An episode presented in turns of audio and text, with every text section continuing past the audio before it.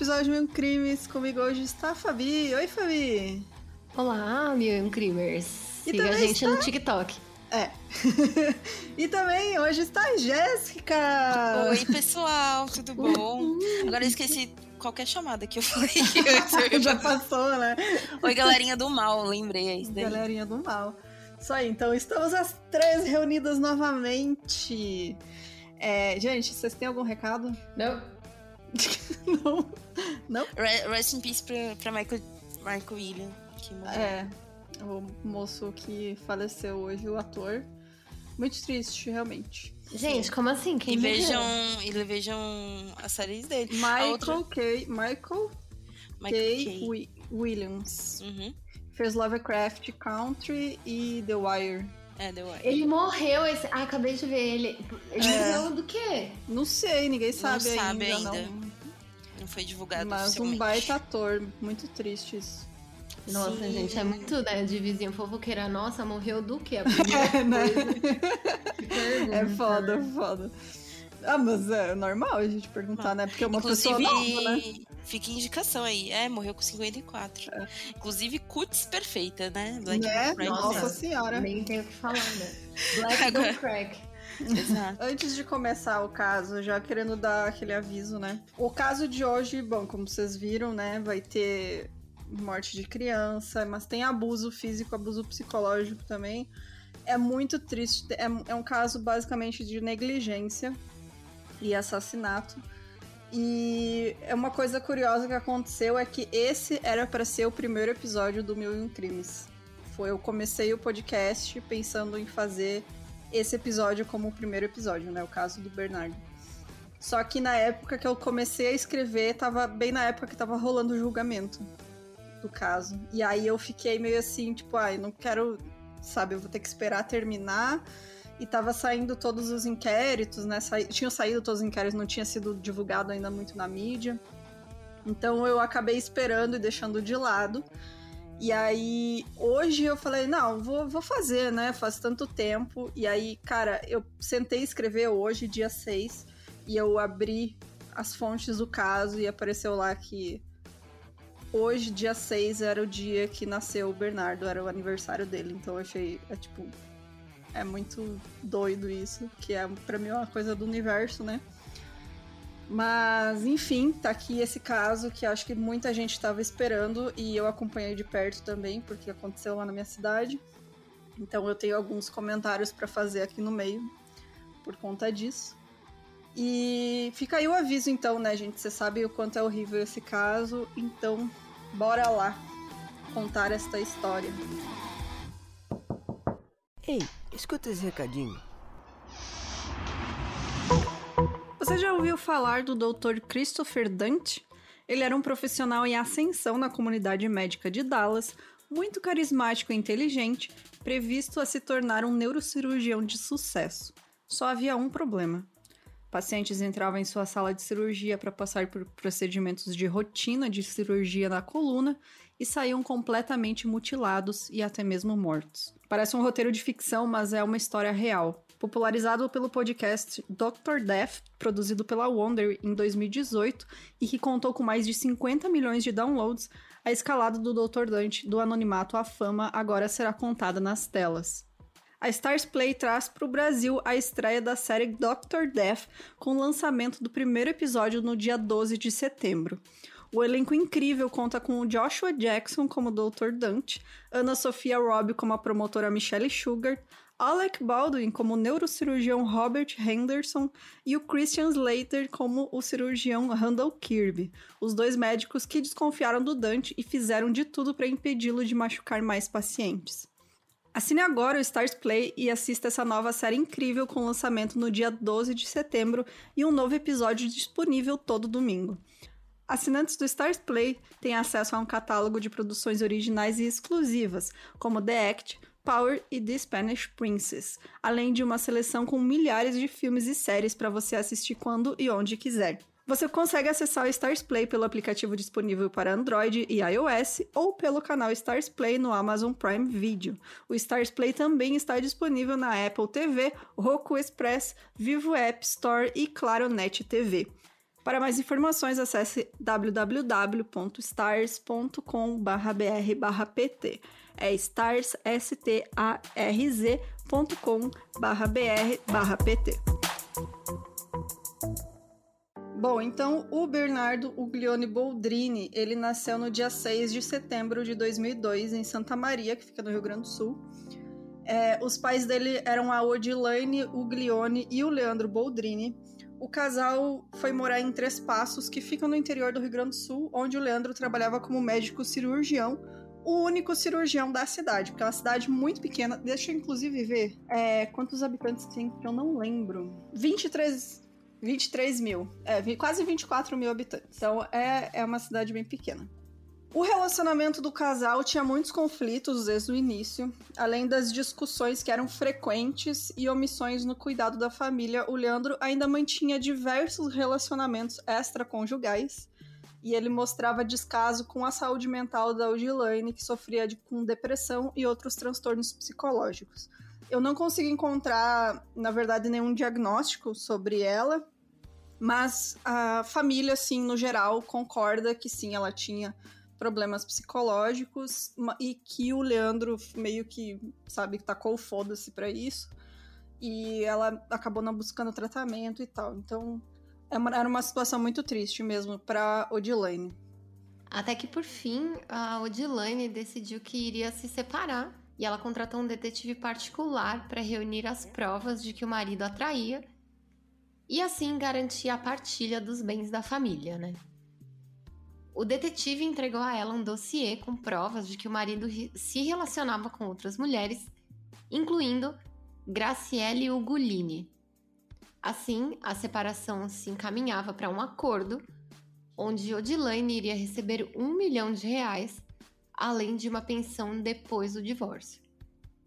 Desesperada, Odilane começou a falar em suicídio para diversas pessoas e no dia 10 de fevereiro de 2010, ela comprou um revólver calibre 38, foi até a clínica onde Leandro trabalhava e o ameaçou. Logo após isso, Odilane cometeu suicídio. Assim, Bernardo perdeu a mãe e acabou ficando com um pai ausente que não lhe dava atenção ou carinho. Algum tempo depois, Leandro assumiu o relacionamento com Graciele e os dois casaram e tiveram outra filha. Para Graciele, Bernardo era apenas um estorvo, era um atrapalho na sua relação, com Leandro, uma pedra no caminho que não merecia nada além de desprezo. Bernardo cresceu abandonado, mesmo tendo uma família com todas as condições do mundo de lhe fornecer abrigo, educação, saúde e amor. É, era uma família rica, tá, gente? Então, uhum. tenho isso em mente no episódio inteiro, que essa criança, tudo que ele passou, é uma família de classe média alta. Eu não sabia disso. É. Pois então. Uhum. É só. Assim, para mim, só aconteceu o que aconteceu justamente porque era uma família rica, porque era o médico da cidade, e aí ninguém se importou com o que o menino tava passando. Porque, assim, esse menino sofreu demais antes de morrer. Demais, uhum. gente, vocês não têm ideia. É, é, absurdo, é revoltante, assim. E a gente, assim, pelo menos eu só fiquei sabendo disso pesquisando sobre o caso depois, porque na cidade era tipo meio que, sabe, as pessoas não querem falar porque a família é rica. Você fez um trabalho sobre isso, não fez, Bruno? Não, enfim, é, acontece que na época que aconteceu esse caso, eu tava cursando jornalismo na minha cidade, em Frederico Westphalen, que foi onde aconteceu o crime. E eu tinha. Eu tava no começo do curso ainda, e. ou na metade, não lembro. Enfim, eu não tava na parte de fazer estágio nem nada mas eu tinha meus veteranos que faziam, né, cobertura e uhum. tal, porque tem o, o site da faculdade, do curso, né, e tal, que o pessoal faz meio, é um meio jornal independente do curso, né. Uhum. E aí eu tive colegas que acompanharam muito de perto esse caso e tal, e por isso eu, eu tive esse contato, eu tive colega meu que trabalhou com uma das mulheres que é envolvida no caso. E aí você então, teve acesso, né? É, então, tipo, essa cobertura que meus colegas faziam, eu, conseguia ver de perto, sabe? Então, uhum. eu tinha essas informações, assim, muito fácil na faculdade, né? Porque, imagina, foi uma coisa que aconteceu, é, chocou o Brasil inteiro, né? Porque é um caso realmente absurdo, né? Porque uhum. envolve criança. Mas, por ser uma cidade do interior onde todo mundo se conhece, a gente acaba tendo essa aproximação, né? Então. Foi na sua cidade mesmo, né? Foi que aconteceu o crime, foi. A cidade de Três Passos é onde meu irmão mora, que é a cidade natal da minha cunhada, Uhum. que mora lá a família dela. Então, tipo, eu vou pra lá também, eu já fui algumas vezes visitar eles. E ainda hoje, até hoje, tem cartazes do Bernardo pela cidade. Então, tipo, Nossa. É um negócio bem. É muito triste, assim, porque cidade do interior é isso, né, cara? E o louco é que, tipo, normalmente a gente até vê notícias parecidas, assim, é, principalmente de madrasta, essas coisas, em famílias mais pobres, mas aí você vê que tem toda uma estrutura zoada, sabe? Uhum. De descaso, principalmente público, né? De É, não ter o acompanhamento, né? Da, da, da, da agência. ah, Esqueci o nome, gente, agora. conselho Gente, tutelar. Exato. É, foi basicamente o que aconteceu nesse caso. É, e só que a questão é que enquanto das famílias mais pobres rola o medo dessas pessoas do tipo, se pegarem, a gente vai ser preso, dessa Uhum. galera não tem medo algum, né? Se acontecer É. uma parada. Foi meio, é meio que o status da família impediu que as pessoas fizessem alguma coisa pra tirar o menino dessa situação, sabe? Então é muito, Sim. muito triste, porque era completamente evitável tudo isso. Completamente evitável. Então, assim, é, é, é muito revoltante por conta disso, sabe? Porque até hoje em dia as pessoas da cidade ficam assim, que, que faltou a gente fazer, sabe? Fica todo mundo meio assim. Uhum. Enfim, é, mais pra frente eu vou explicar mais um pouco disso. Então, o Bernardo, pra vocês terem ideia, ele não tinha as chaves da própria casa dele. Ele dependia da madrasta e do pai pra entrar em casa, e por isso ele passava muito tempo na rua. Eles deixavam o Amiga, menino pra fora de casa. dúvida, é, nessa época ele tinha quantos anos? Ah, depois que a mãe dele morreu, em 2002, a mãe dele morreu, né? Olha, desde sempre. Ele morreu com 11 anos. Era criança, criança mesmo, tipo 9, 10, 11 anos. Nossa. É, bem criança mesmo. Bem novinho. Aí ele dormia na casa de colegas várias vezes, né? É, ele passava dias sem voltar pra casa e sem fazer falta para aqueles que deveriam ser responsáveis por ele. Na escola, os professores e funcionários sabiam dessa situação do menino e faziam, assim, o que estava no alcance deles, mas também não queriam interferir muito, justamente por ser, né, o médico da cidade. Assim, as pessoas achavam, ah, ele é muito ocupado, ele tá sempre no hospital trabalhando, sabe? Às vezes achavam que era isso, assim. É, mas todo mundo sabia que isso não bastava, né? Porque era uma criança em situação de abandono, basicamente. É, o Bernardo precisava ser acordado pela secretária da escola para não perder aula, porque nem o pai nem a madrasta dele acordavam ele para ir para a escola. Ele tinha dificuldades de aprendizado, fazia temas e trabalhos com as famílias de amigos e até com a secretária da clínica do pai dele. É, ele não podia impre- usar impressora em casa para imprimir trabalho. Ele não podia usar piscina, não podia entrar na piscina da própria casa. Ele não podia brincar com a irmã, que era um nenenzinho. A, a, a Graci, Graciele não deixava ele brincar com a irmã. E ele não tinha janta, ele não tinha. Ele ia pra escola sem comer. Ele tinha sinais de falta de higiene pessoal, ou seja, não, não ia de- sem tomar banho pra escola e etc. E ele andava mal vestido e costumava trajar manga curta em, em dias frios. Sabe aquela coisa de criança que a- saiu sem a mãe ver? Uhum. Nesse caso, é tipo, ninguém tava olhando pra ele. Então, tipo, era uma criança abandonada. Era uma criança rica abandonada, gente. Vocês têm noção disso? Tipo, É, então, é isso que eu ia falar. Tipo, por exemplo, gente, muita gente não tinha impressora dentro de casa e não podia usar piscina porque não tinha. A diferença Ele é, tipo, tinha tudo você isso. tem, né? É. Exato. ele tinha tudo isso. Era tipo, simplesmente eles não deixavam o menino ser uma criança, sabe? É isso. O pai e a madrasta dele, eles não participavam de nenhuma atividade escolar. E o Bernardo também era proibido de mencionar o nome da mãe. Ele carregava na mochila e tomava sozinho três medicações controladas. No final de 2013, ele aparentava desnutrição. Em 2014, ele pediu para o juiz para trocar de família. E a família que o Bernardo tinha era a que havia escolhido cuidar dele, os Petri. Jussara e Carlos Petri acolhiam Bernardo como se fosse outro de seus filhos. Eles lhe davam roupas, comida, atenção e carinho. E das poucas vezes em que Graciele enviou uma mala de roupa para o menino passar uns dias com ele, com essa nova família né, dos Petri, nenhuma das roupas servia no menino. Tipo, desatenção total até Uhum. o crescimento dele. Exato. Mas é, só deixa eu entender, assim, é, como assim ele foi pra casa dos Petri? É, os Petri eram uma família que morava perto, que eles tinham contato. De classe aí- média alta também. É, também. E aí a, a Jussara, ela tinha. Meu, ela, ela sentia muita compaixão pela via ele lá na rua, sabe? E aí ela dizia: não, Uhum. vem aqui em casa. Então, eles basicamente adotaram ele, sim, sabe? Então, os dias. Quando ele não tava na casa do pai, né? Quando ele tava pra fora de casa, porque não deixava ele entrar em casa, ele tava com os Petri. Era basicamente a segunda família dele, assim, sabe? Era Nossa, quem, gente, é uma criança, É. né? uma criança. Quem cuidava dele mais eram os Petri.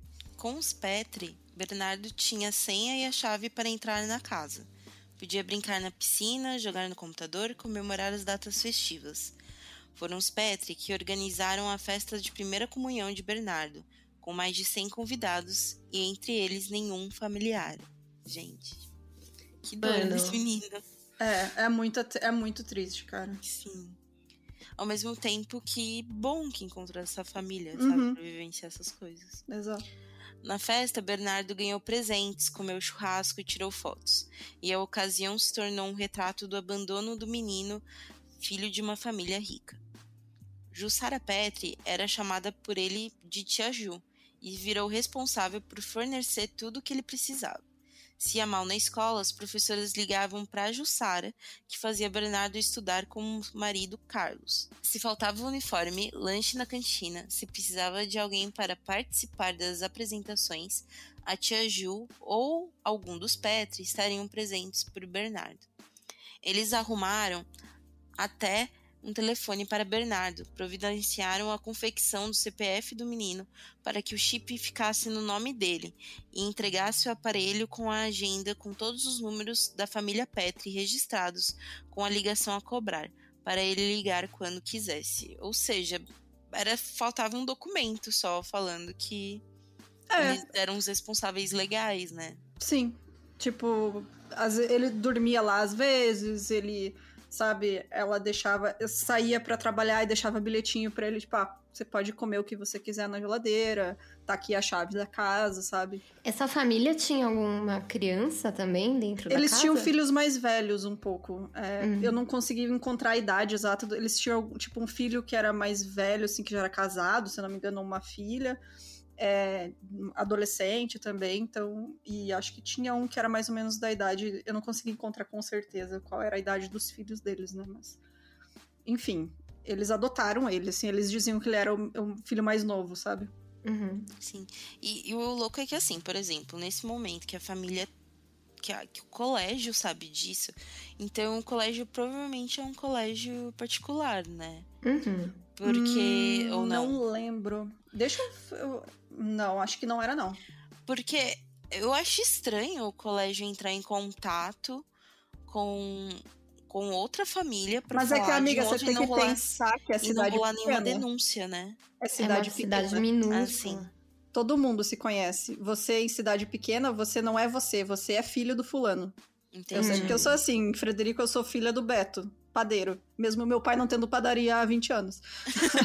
Mas eu ainda sou filha do Beto padeiro.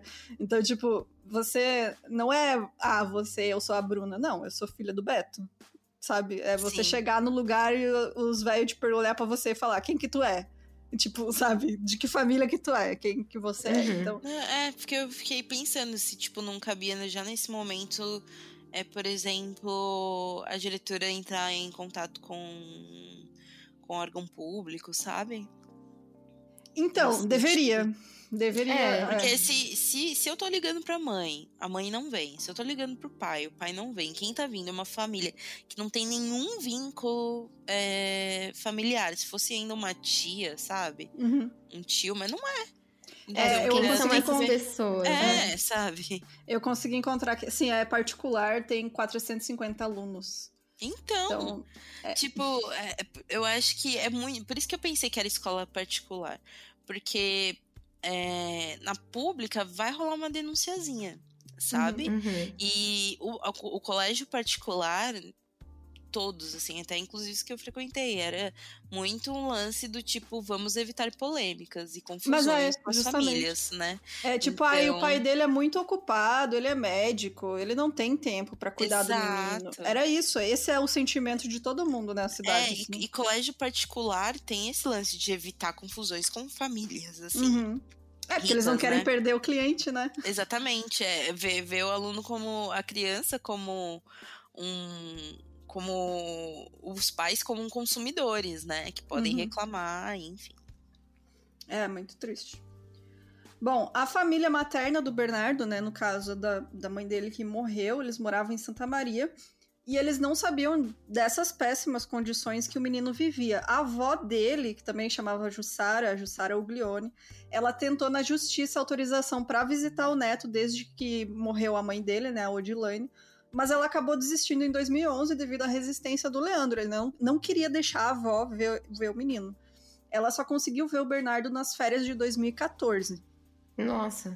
É, tipo, ele, além de não cuidar da criança, ele ainda afastou da única família que ele ainda tinha, sabe? É, e aí Sim. é maldade demais. É. Porque é. Não, não é nenhum lance do tipo, não gosto de você, fica com a tua avó, por exemplo, uhum, sabe? É, não gosto de você, você não vai. Você não vai ter vida boa, né? Nenhuma. Exatamente. Era completamente isso. Eles podiam, qualquer hora, mandar ele morar com a avó, porque ela queria muito ficar com ele, né? Uhum. Porque era a única ligação que ela ainda tinha com a filha que morreu, né, cara? Imagina. E aí. É, nem isso, assim, eles deixaram. Bom, e aí tinham sim rumores, né, com, pela cidade sobre a condição de abandono do menino, porque cidade pequena, gente, você vê lá o menino maltratado. Todo mundo sabe, né? Todo mundo se conhece, tipo, você vê o menino lá com a roupa tudo estrambelhada, suja, sem tomar banho, sem comer sabendo que é filho do único cirurgião da cidade, sabe? O cara rico, né? Olha como é. ele anda. Não, não. Sim. Então, quando as primeiras suspeitas chegaram ao Conselho Tutelar de Três Passos, uma assistente social pediu para não ser envolvida no caso, já que ela tinha um familiar em tratamento com o Leandro Boldrini e tinha trabalhado com a Graciele. Então aí você hum. entra um negócio já pessoal, né? Das pessoas. To, cidade cu de mundo, as pessoas não querem ter esse conflito. Tipo, a assistente social falou: não, eu não quero me envolver porque eu tenho, né? Eu tenho essa relação. E tipo, esse é justamente o trabalho dela se envolver, né? Exato. Só que, né, em cidade pequena isso meio que se. Tanto vai... faz, né? É, e assim, é aquela coisa que vai se misturando, né? O pessoal e o uhum. profissional. Porque você não é o profissional, você é o fulano, né? Que nem eu falei, você ainda é a pessoa daquela família, daquela. Fora que culturalmente na cidade grande já existe isso, dependendo do bairro onde você mora. Eu acho que acredito que no interior também deve rolar isso do temor por famílias ricas, né? Porque Sim, família demais. rica é família poderosa, então foda-se que você é funcionário público e que esse é seu trabalho, entendeu? É, a gente. A pessoa vai ficar com medo, porque talvez é, se queimar essa família, sei lá, a galera que trabalha, a galera da família dela que trabalha com ele pode dar problema, enfim. É, aquela ciclo. coisa, né? A família tem o poder de me processar se quiser, sabe? Exato. Mesmo que não vá ganhar, eu não tenho dinheiro para recurso e para advogado e coisa, eu vou querer ir contra, sabe? Vou ficar na minha. E esse era o padrão em cidade pequena, né? O Leandro era um médico rico e respeitado.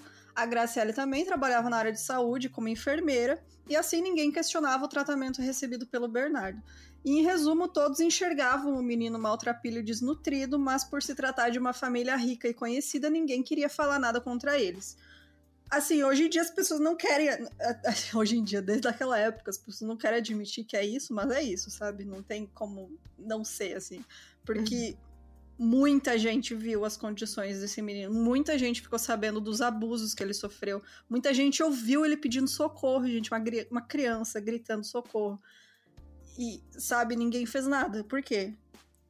Sabe, não tem. tem... Muitas, é. é, e o questionar se fosse uma família mais pobre, se não fosse. Exatamente. Raquel Rafaeli, psicóloga do CREAS, e Juliana de Quadros, assistente social, foram as primeiras agentes públicas a tentar resolver a situação. Pelo CREA ser apenas um órgão de atendimento e não de averiguação e intervenção, elas procuraram a ajuda do Conselho Tutelar, tô brincando, do Conselho Tutelar para ter o suporte legal de atuação no caso. O CREAS e o Conselho Tutelar procuraram Leandro em mais de uma oportunidade. Ele foi resistente à abordagem, segundo registros, e também pediram uma avaliação da escola sobre o menino. Entre julho, quando houve as visitas, e novembro de 2013, quando comentários sobre o estado de abandono de Bernardo se intensificaram, o caso não teve andamento. Ou seja, né, nada acontece feijoada, né? É, elas até, a Raquel, acho que deu umas entrevistas depois falando que elas tinham muito medo de, de se envolver nesse caso, justamente pelo medo de serem processadas, sabe? Porque, tipo, claro. o, o CREAS não é pra estar tá lá investigando a condição da criança, sabe? Mas ninguém tava fazendo isso. Então Exato. elas foram lá, e aí elas tinham medo, assim, que ela falou: ah, esse cara pode chegar e falar, não, vocês não, não quero falar com vocês e foda-se. Então, é, e, tipo, e aí, né? E daí? Que, é. Quem é você, né? Uhum. Sobre todo esse processo, Raquel conta: é importante a sociedade se posicionar. Sem denúncia formal, nosso poder de trabalho diminui muito. Só tínhamos comentários, né? Isso foi dito em julho de 2013. Não tinha uma denúncia formal, então? Não. Não existia denúncia formal. Era só fofoca da Era cidade. só E o CREAS investigando sem nem ser o lugar dele, uhum. né? Da instituição. É, elas não têm nem como. Não tem nem material, né? Exato. Pra acusar. Nossa postura foi intervir e aguardar. Depois do que ocorreu, a gente revisou, revisou e revisou na nossa mente. Qual a conclusão? Nós trabalhamos com situações de violência. E essa situação não se confirmava. Como é que íamos intervir? O CREAS fez mais do que é seu trabalho. Quem apura é o conselho, a polícia. A rede tem um limite, tem que respeitar o espaço do outro. E é real, né, gente? É Sim. Incorreta ela não tá. Você não tem nenhuma denúncia. Você é, fica só tipo... no diz que me disse, né? E, é. e, se fosse uma outra situação, por exemplo, poderia também julgar erroneamente, né? Então. Uhum. Em meados de junho de 2013, Leandro foi à delegacia mostrar um vídeo que fez em seu celular. Nas imagens, Bernardo aparecia empunhando uma faca e um facão e sofrendo provocações por parte do pai. Leandro afirmou ao policial que queria se, abre aspas, precaver. Não se sabe de que. O policial apenas orientou o médico a, a procurar o conselho tutelar e nenhuma ocorrência foi feita. Gente. Gente, que absurdo, né? Hum, o próprio pai dele indo na delegacia. Não, e o pior, tipo, ele, ele tá provocando uhum. o filho, né? Então, é isso, né? Seria procurar o conselho tutelar, verificar se tem alguma questão psicológica. E nessa verificação eles conseguiam saber que tava rolando abuso, né? Uhum negligência, né? Falta de atenção Sim, pela exato. criança, enfim. Bom, em agosto de 2013, mais uma vez o sofrimento do Bernardo chegou até as autoridades, mas nada foi feito. Mais uma vez. Policiais militares estiveram na casa da família na noite em que o menino sofreu xingamentos, humilhações e ameaças veladas da madrasta e berrou por socorro 31 vezes. 31 vezes? Sim uma criança gritando 31 vezes por socorro. E Gente. isso tudo foi registrado em celular gravado pela própria Graciele. Ela gravou ele gritando. É, não Como se assim? É, tu não viu esses vídeos na época? Não. Foi divulgado pela imprensa. É, ela xingando ele, assim, falando não, a gente vai ver quem que vai primeiro para baixo da terra. A... Nesse nível? Sim, nesse nível. Ela falava assim com ele. Ela falava, ah, vocês estão vendo o que, que eu tenho que aguentar? E o menino gritando Quanto, desesperado. Qual, qual a idade dele nessa época? Dez anos. Gente. É. E no, nesse vídeo também dá pra ver, né, que o, o pai dele fala, ah, tá aqui a polícia, olha o que que tu fez, não sei o quê. Botando a culpa no menino, né? Não se sabe se o que, que os PMs conversaram com o Leandro, né? E se chegaram a ver e falar com o Bernardo. A ocorrência não foi específica para os Boldrini, alguém tinha, eh, tinha escutado né, esses gritos próximos à sede da Corsã, que é a distribuidora de água do Rio Grande do Sul, que fica uhum. em frente à casa dos Boldrini. Então, uma pessoa ouviu uma criança gritando, chamou a polícia e falou: Ó, oh, tem uma criança berrando, desesperada, não sei onde é, venham aqui. E aí o comandante do 7 Batalhão, o Major Diego Munari, ele diz que foi despachada uma viatura durante a averiguação, se bateu em residências perguntando quem ouviu e se bateu na casa do Boldrini também. Mas ficou por isso mesmo, assim, sabe? Tipo, ele deve ter falado, ah, é meu filho ali brigando e é tipo só uma criança tendo um ataque. Gente.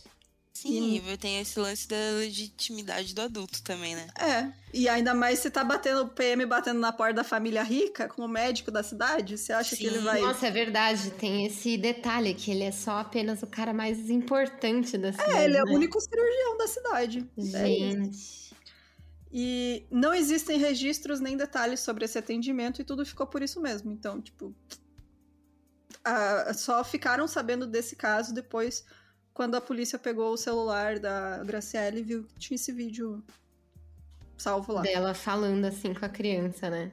É, e ela tá com a neném no colo, né? A filhinha dela. Tipo, enquanto acontece tudo isso. Ah, nossa, é, é assim, bem tranquilo, né? Saudável, né?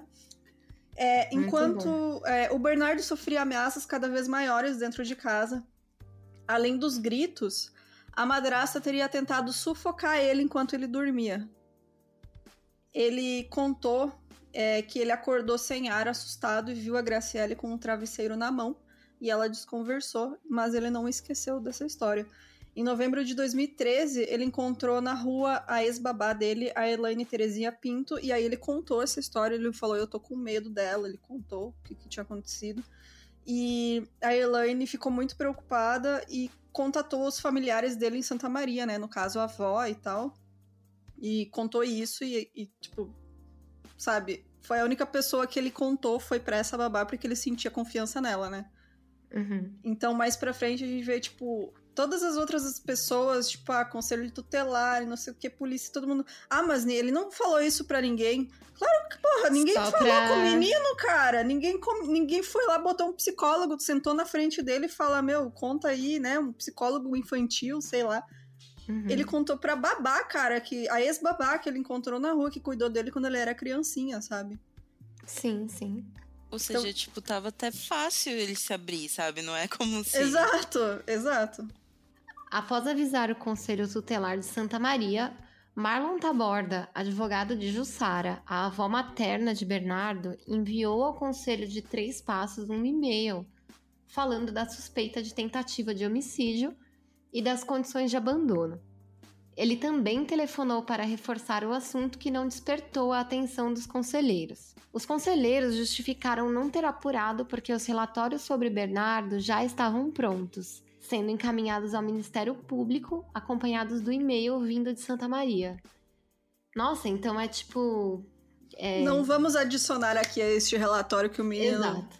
disse que, né, quase foi assassinado pela madrasta. Não. Não, não é relevante. Não né? é. Já foi. Esse barco já, já, já saiu, já passou. É. Em 6 de dezembro, inconformado com a falta de retorno do Conselho Tutelar sobre os seus pedidos, o advogado Marlon Taborda, de Santa Maria, enviou o e-mail ao Ministério Público descrevendo o estado de abandono de Bernardo e a suspeita de que a madraça tentou sufocá-lo. O assunto não foi verificado pelo Ministério Público e, segundo a promotoria, a ex-babá, que era uma das fontes de informação da tentativa de sufocamento, não foi procurada por não ser uma testemunha presencial. Ela já não trabalhava na casa há vários anos. É... Eu nem sei o que dizer a respeito disso, né? Pois é. é. Tipo, tá, e daí, né? E durante o tempo que ela trabalhou lá, ela poderia falar o que, o que ela via, né? Ela conhece o menino muito bem, né? Tanto Exatamente. ele e assim, eu nem tô colocando, né? eu nem tô colocando a culpa nela, eu tô colocando a Sim. culpa na promotora que não foi atrás, né? Imagina, cara, essa mulher escutar isso do menino que ela cuidou. Gente, é uma criança, ela, tipo, uma cara. criança, cara. E aí ela Pra quem que eu vou falar isso? Pra família da avó dele, porque é a única pessoa que ela conseguiu pensar, sabe? Imagina. Exato. Nesse período de apuração do Ministério Público, o pai e a madrasta eles não foram procurados e também nem o Bernardo. Mas gente, tipo assim, ó, o que a gente percebe, né, desse caso é que tipo é real negligência assim, né? Só isso, né? Tipo, Uhum. eles não gostavam da criança, é isso? É, é porque assim, é, desde que morreu a mãe dele, né, ele ficou com o pai. Ele tinha uma Uhum. herança da mãe, isso entra também na equação. Ele tinha uma herança muito grande que a mãe deixou pra ele. Ah. E a Graciele achava que ele atrapalhava porque ele lembrava o pai da mãe, do, do Bernardo, sabe, da ex-mulher. Pra ela, tipo, ele era uma lembrança constante da ex-mulher, sabe, que morreu. Fora a ameaça da herança, né? Fora a ameaça da herança, exato.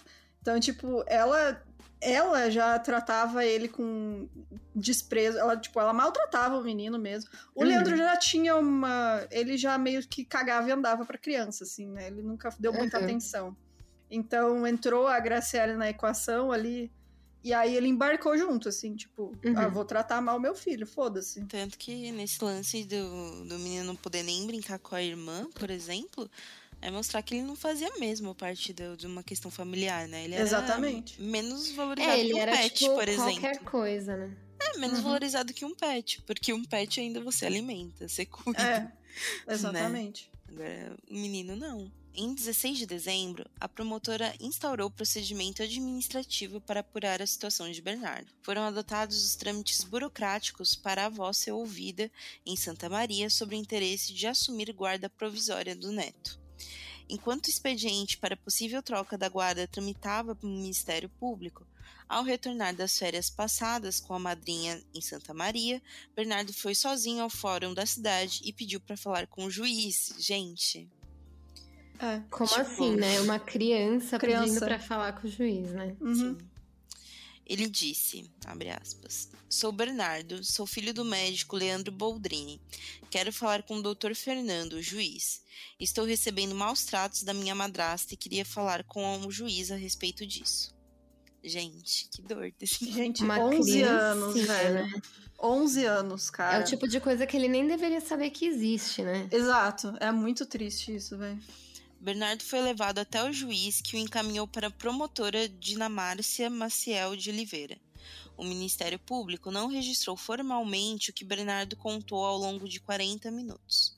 A promotora achou, abre aspas, desnecessário. Gente, o menino ficou É. 40 minutos relatando, enfim. Mas depois pediu ao CDDICA que registrasse em ofício que o menino contara lá antes de ser levado para falar com o juiz e a promotora. A Dinamárcia recorda trechos de que o Bernardo disse, entre eles o principal. Mas enfim, é. Velho, é muito absurdo pensar que. Na verdade, os culpados também é muito do Estado, sabe? Uhum. Uhum. Em Sim, geral, completamente. estruturas e enfim, né? A estrutura que devia estar ali pra apoiar essa criança, né? Exato. Cara, um Porque menino foi não sozinho, quer ouvir. cara. Não tá ouvindo, gente. Foi babá, foi vó, foi Todo tio, mundo foi foi, foi o próprio menino, sabe? Tá o colégio vendo que o colégio não dá nenhuma credibilidade pros pais, tem, tem, tem vizinhos. Não é falta de testemunha. Exato. Não é falta de material, por exemplo, né? Sim. Bom, tanto que depois, né, no processo, teve sei lá quantas mil páginas com mais de 50 testemunhas de tudo isso que o menino passou, né? Então. Tinha, sabe, condições de ter resolvido isso muito antes. É, bom, o depoimento do Bernardo, eu vou ler. Gente, é muito triste isso aqui, sério. É, eu, eu escrevi isso aqui e eu fiquei. Nossa. Bom, é, ele fala o, seguinte, abre aspas. A minha madrasta é uma bruxa. Ela me xinga de tudo que você possa imaginar e o meu pai dá razão pra ela. Eu não tenho comida de noite porque não tem tata, que é, é como chamam aqui empregada ou babá, né, em casa. Ah, tá. Eu tenho que tomar leite, comer banana, fazer ovo cozido ou então eu vou comer na casa dos meus colegas. Não tenho a chave de casa, ela briga comigo e eu tenho que esperar 10 e meia da noite o pai chegar para eu poder entrar em casa. Eu não aguento mais isso. Deram todos os meus cachorros e hoje foi a gota d'água porque ela me chamou de viadinho e eu atirei um copo nela. O copo não Gente. pegou. É, uma criança de 11 anos. O copo não pegou, mas eu estou com medo, estou cansado e eu nunca tinha feito isso de atirar um copo nela. Então eu não quero mais ficar naquela casa. Eu estou na casa da tia Ju. Eu queria te dizer assim, promotora. Eu quero que a Ju e o marido dela sejam meus novos pais, porque eu quero ter paz com amor. Ai, gente. Muito. Gente. Cara, ai, mano, sério. Como é que tu, uma criança, velho, chegar nesse estado de uma criança desesperada nesse ponto, sabe? Mano, dá o cachorrinho da criança, né? Isso daí é Ele, uma é, então, é crueldade. porque a mãe dele tinha vários cachorros e quando ela morreu, o pai dele Deram. deu todos. Nossa, Não deixou nenhum cachorro em casa. Que monstro. Pra ele não ter nenhum cachorro, sabe? Não ter nem o carinho de um Nada, bichinho nada, em casa. nada. É, uma semana depois, a promotora ingressou com ação protetiva para troca provisória da guarda do Bernardo, sugerindo que ele ficasse com a avó materna. Porque ele, é, geralmente é isso, né? O poder público eles tentam deixar dentro da família, né? Apesar de Uhum. ele falar, ah, quero ficar com a tia Ju e tal, ela não tem parentesco com ele, então eles vão preferir deixar com a avó, né? O expediente tomou por base os relatórios produzidos em novembro pelo Conselho Tutelar, o CREAS e a escola, e ao receber a ação do Ministério Público, o juiz Fernando Vieira dos Santos oportou- op- optou por marcar uma audiência de conciliação entre o Bernardo e o pai, sem analisar os demais pedidos. Um deles era para que o Bernardo e o núcleo familiar inteiro fossem submetidos à avaliação psicológica e a promotora não recorreu. Então você só Ah. ignorou tudo que essa criança acabou de te falar. Assim, meu, tem uma criança ali falando que, sabe, ele só quer ter paz com amor, cara. Sério, é muito Mano, já absurdo isso, fizeram mano. tantas coisas horríveis com essa criança. né? Uhum. E aí eles falam, não, vamos tentar uma conciliação com o pai? Será que se a gente conversar com o pai, ele muda? O que, que você acha, meu querido? É. Não, né? O encontro entre Bernardo e o pai, diante do juiz e da promotora, ocorreu em 11 de fevereiro. Leandro pediu uma chance de retomar a relação com o filho. O Bernardo aceitou mediante singelas condições. Ele disse que queria ter a chave de casa e poder brincar com a irmã e ter um animal de estimação. Feita essa reconciliação, pai e filho deveriam retornar ao fórum 90 dias depois, em 13 de maio, para reavaliação. Até 11 de fevereiro, quando Bernardo deixou o fórum com o pai, acreditando que sua vida mudaria, nenhum agente da, da rede de proteção ou alguma autoridade havia perguntado a ele sobre a tentativa de asfixia que ele teria sofrido. Hoje, todos dizem que ele jamais falou sobre qualquer tipo de agressão ou ameaça física.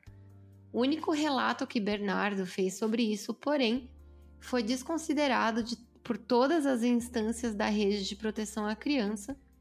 A madrasta, que seria o principal conflito em casa e de quem ele reclamava, nunca foi procurada. Ou seja, também, né, tipo, ninguém se importa, né? O Mas, proble- gente, como assim? Tipo, é uma criancinha de 10 anos, sabe?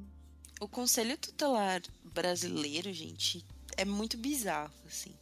Porque eu, pelo menos, sempre quando eu... Meu pai é um cara que gosta de dar tena, né?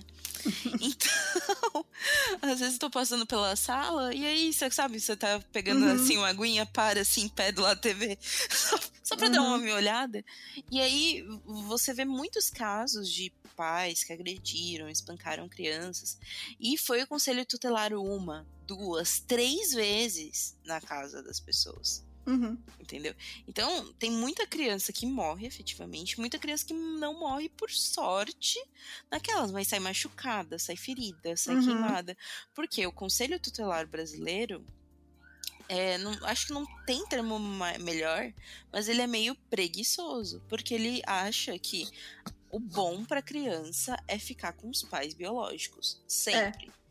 Com a Sempre família biológica. com a sempre. família biológica, sempre. Isso daí faz, por exemplo, casos de adoção, por exemplo, de tirarem a guarda dos pais Uhum. adotivos e voltarem, por exemplo, para uma família super desestruturada, Uhum. sabe? Só porque a família resolveu o que quer ter naquele momento. Foda-se, né, a criança. Foda-se a criança, foda-se os outros pais, foda-se. o interessante é que fique com a família de sangue e coisas do tipo. Então, a gente pega esses casos assim. É, é o extremo do bizarro, porque é Ministério Público, é Conselho Tutelar, é polícia, é, sabe? Vários órgãos públicos, mas eles sempre vão seguir essa premissa do ah, não, é bom ficar com o pai biológico, porque ele é o pai. É, não importa que esse pai negligenciou esse menino a vida inteira e nunca deu nada pra ele. Não. não É, importa. ele praticamente odeia a criança. É. né? Não importa. Ah, ele falou aqui que quer tentar, então a gente vai deixar, né? Tipo, foda-se. 10 anos que ele passou sem dar atenção pro menino. Ai, gente, pelo amor de Deus. né? Várias pessoas ouviram Graciele dizer que ela iria se livrar do menino. Algumas ouviram ela dizer ou foram convidados a participar explicitamente da morte da criança. Co- como assim? Ela chegava e falava assim: ah, um dia a gente vai se livrar desse menino aí. E eu acho que talvez essas pessoas, talvez, né? Por mais bizarro que fosse, as pessoas falam, ah, tá, sabe? É, a pessoa não quer acreditar, né? Tipo, Pô, mano, Né? a mulher é enfermeira, o cara é médico, sabe? exatamente. Tipo, tá só falando de mandar ele embora, sei lá. Né? É. Ou zoeira, né? Uhum. KKK risos. Que Ah, que engraçado, humor e piadas, matar a criança. Exatamente. Gente, mas surreal. Fora novamente aquele lance do, da impunidade, né? Porque Uhum. essa mulher. Gente, já que a gente falou, vários órgãos públicos passaram. Essa mulher não foi nem sequer. Ninguém Citada. procurou ela. E- Ninguém. Exatamente, não foi nem sequer entrevistada, falar, sabe? Nada, nada, nada. Ou seja, pra E ela. tem mais uma criança, né, naquela casa. Exato. Pra ela, impunidade é lei. É. Entendeu? É autoestima ali na impunidade. Sandra Cavalheiro, amiga de Graciele, foi procurada por ela, que dizia que ela e o marido pretendiam se livrar de Bernardo. Ela não contou isso pra ninguém. Em um dos relatórios da rede de proteção de- sobre Bernardo consta, aspas, a comunidade de Três Passos em geral sabe que Bernardo é negligenciado pelo pai e pela madrasta. Bernardo combinou com o pai que iria comprar um, um aquário e ter peixes de estimação. Nos dias 2 e 3 de abril de 2014, ele percorreu floriculturas e lojas de ferragens em busca de materiais para decorar o aquário que havia ganho de uma amiga da mãe. Ele consultava livros e pesquisava, com- pesquisava como montar tudo e quais peixes seriam adequados. Gente, ele era muito fofinho. Ele era uma criança assim. A, a dona Jussara, né, que cuidava dele, que era a tia Ju, que ele chamava, ela falava assim que, tipo, ele só queria agradar, sabe? É, Uhum. Porque ele queria atenção de alguém, né? É um menino que não quer nada, ele só quer carinho e atenção. Então, tipo, Sim. ela Normalmente falava as assim, crianças são muito. Por conta disso, né? Nesse ímpeto de querer agradar, erram um pouco, estudam muito, enfim, né? É, é muito triste porque ela conta um, um, um episódio que. Porque ele, ele ia bem em matemática, sabe? Ele sabia tabuada e tal. E aí, a- quando a escola chamou porque ele tinha ido mal num trabalho de matemática, ela disse pra ele: Mas, ô Bernardo, tu, tu sabe da tabuada, como é que tu errou? E ele falou assim: Ah, não, é porque se eu acertar, eu não vou mais estudar com o tio, Nossa, gente. que era o marido dela. Aham. Tipo, Ou seja, muito sobre É atenção, né? Muita carência, cara, muita carência, tipo, sabe? É horrível. Foram também durante esses dias que Graciele Ug- Ugolini e uma amiga, Edelvânia Vir Virganovic. Virganovics, É. compraram remédios analgésicos para dopá-lo, paz e soda cáustica para corroer o corpo, e abriram o buraco para enterrá-lo em Frederico Westphalen. Gente, começa primeiro aquela amiga que não contou nada, né? É, então, é porque assim, a Graciele chegou pra essa amiga, né, pra Sandra, falando: ah, a gente vai se livrar do menino. E quando a mulher ficou assustada, viu que ela tava meio falando sério, ela desconversou, sabe? Ah, E aí entendi. ela viu que ela não Gente. podia contar com essa mulher, que essa mulher não ia aceitar se ela pedisse. Tipo, ela jogava um verde. Jogava tipo, um verde. Jogava um verde. Se a pessoa catou, catou. Se não catou, a Exato. zoeira. Exatamente. KKK. É meu humor, amiga. Acordei assim. É, exatamente. Ah, Foi piadista, né? Ah, piadoca. É, Exato. e aí a Edelvânia foi quem aceitou por um valor, sei lá, não divulgaram quanto que ela aceitou, mas foi por dinheiro também. E mas, tipo, é isso, sabe? Eu tenho um amigo meu que trabalhou com a Edelvânia. é, ele disse, tipo, cara, ela era assistente social. É. Nossa. Então você. ninguém imaginava, cara. Era um negócio absurdo, assim, absurdo. Sim, porque, gente, até então, né, família margarina, né? É. Ricos. É, tipo, com dinheiro, nananã. Eu vi que, tipo, eu lembro que na época eu vi fotos, assim, deles, os dois eram bonitos, sabe? Uhum. Família Jovens, né? jovens, é, jovens, ricos, bonitos, bem-sucedidos, cada um do seu trabalho. Enfim, filhos bonitos, porque... O único cirurgião da cidade. Uhum. Exato, exato. É, bom, no dia 4 de abril de 2014, então, a Graciele disse que precisava comprar uma televisão e que no caminho eles iam buscar o aquário do Bernardo, né, que ele tinha ganhado. É só para explicar isso, ah, vou- a gente precisa comprar uma TV e vai lá e vai para outra cidade. É porque no interior, gente, não tem é, é, essas lojas de rede, né? Incrível, por incrível que pareça, Frederico Westphalen, que é a minha cidade natal, é a maior cidade da região. Então, só pra vocês terem ideia, em volta ali é só esse mundo. Tipo, Três Passos, enfim. Então, é em Frederico que tem essas lojas de rede maiores, sabe? Tipo, Colombo. Patrocina a gente aí, por favor. Como que é? tipo, Marabras, essas coisas, Casas É, Bahia. Marabras não tem aqui. Não, Casa Bahia não tem, porque aí é de cidade grande, não tem ainda. Uhum. Mas é, tipo, Colombo Ponto Frio, enfim. Essas. Uhum. Magazine Luiza. É, o- é a cidade que tem. Nas cidades menores não tem. Você só tem essas lojas que não são de rede, que acaba sendo mais caro, né? Então ela, tipo, ah, é, a gente vai pra lá pra comprar uma TV pra Frederico, comprar uma TV e a gente pega teu, teu aquário no caminho. E ele tava animado, né? Porque ele finalmente ia ter os bichos de estimação, né? Mesmo que fosse peixe, que é o bicho mais, né? Tem um peixe de É, estimação. eu. É. Nossa, Enfim, gente. Mas o Só menino quem que teve um peixe de estimação sabe quando é quando triste, fala- você não pode É nem triste. passar a mão no bicho, eu né? falava, mãe, Ai. por favor, joga na piscininha. Aí um ótimo animal pra não, não se ter. É, não sei, você só vai ficar olhando pra ele. Mas enfim, ele tinha combinado com o pai dele, ele tava animado, ele queria, tava lá, né, pesquisando. E é muito absurdo porque eles. Foi o único dia que eles trataram bem o Bernardo. Nesse Foi nesse dia que eles foram lá na. Que eles compra. foram assassinar ele. Uhum. Ah, que gostoso. Então, tipo, eles almoçaram juntos em casa, sabe? Fizeram o prato preferido dele, sabe? Sua última refeição. Nossa, que frio. Meu Deus, crueldade do caralho. Que Sim. bizarro, cara. Foi o único dia que esse menino recebeu carinho em casa, foi no dia que iam assassinar ele. E é bem frio, é bem É. nível. É psicopatia. Não, não é psicopatia, É. gente. É maldade. É maldade pura, né? Uhum. Bom, então, no início da tarde, a Graciele foi, foi multada por excesso de velocidade, isso na RS 472, no trecho entre os municípios de Tenente Portela e Palmitinho, em direção a Frederico. É, porque assim, é a única estrada que tem, assim, por aí, de três passos para Frederico. Então, era óbvio que ela estava indo para lá. O comando da Polícia Rodoviária Federal que multou ela informou que ela estava acompanhada do Bernardo no carro, ele estava no banco de trás, estava calmo, e a mulher estava super calma mesmo depois de ter tomado uma multa por excesso de velocidade.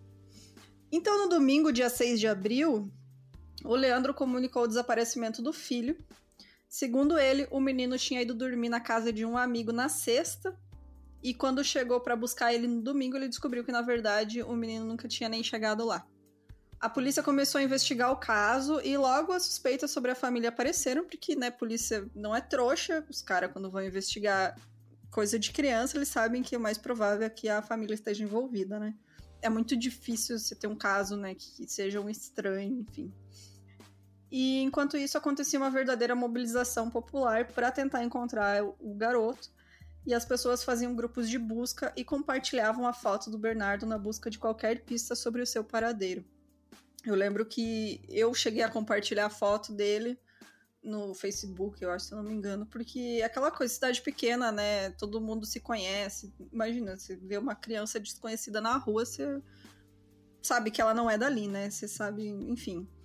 Sim. E, e até tinha falado. Principalmente numa cidade que todo mundo se conhece, né?